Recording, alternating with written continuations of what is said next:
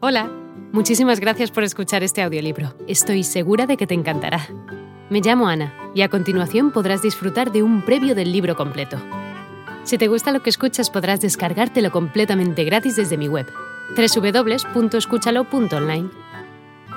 Un abrazo. Gracias a su madrastra, Strauss, padre, se inclinó por los instrumentos de cuerda como la viola y el violín casi instintivamente.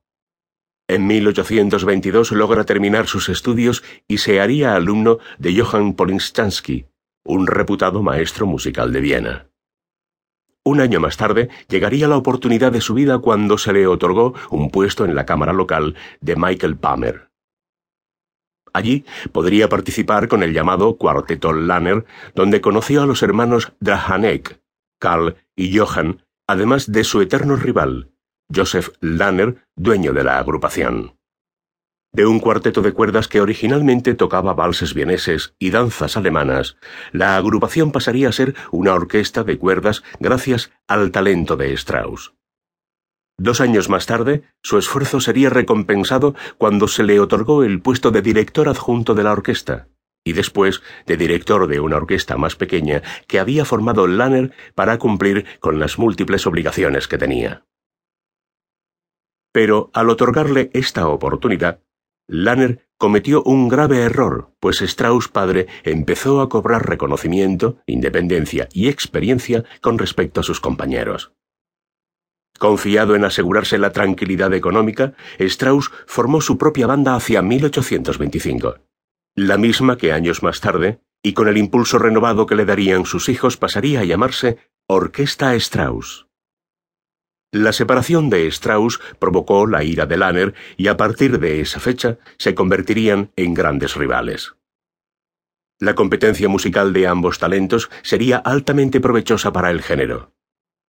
Con el tiempo, el vals y otros géneros bailables adquirirían un mayor estilo y fuerza compositiva, lo cual no hizo más que acrecentar la fama musical de ambos.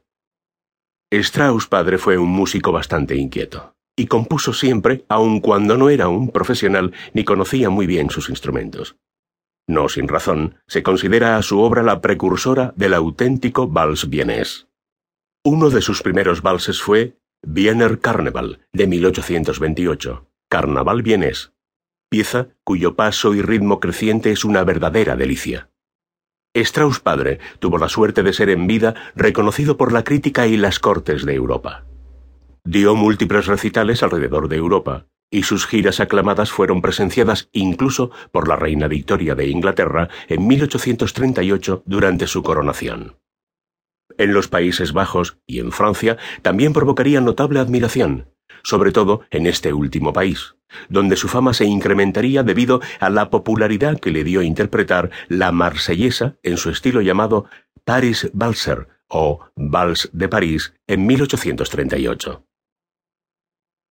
En cuanto a su vida personal, podemos decir que a pesar de ser huérfano, Strauss tuvo una vida bastante tranquila y a pesar de sus éxitos iniciales, vivía convencido de que su fama estaba determinada por conveniencia del destino.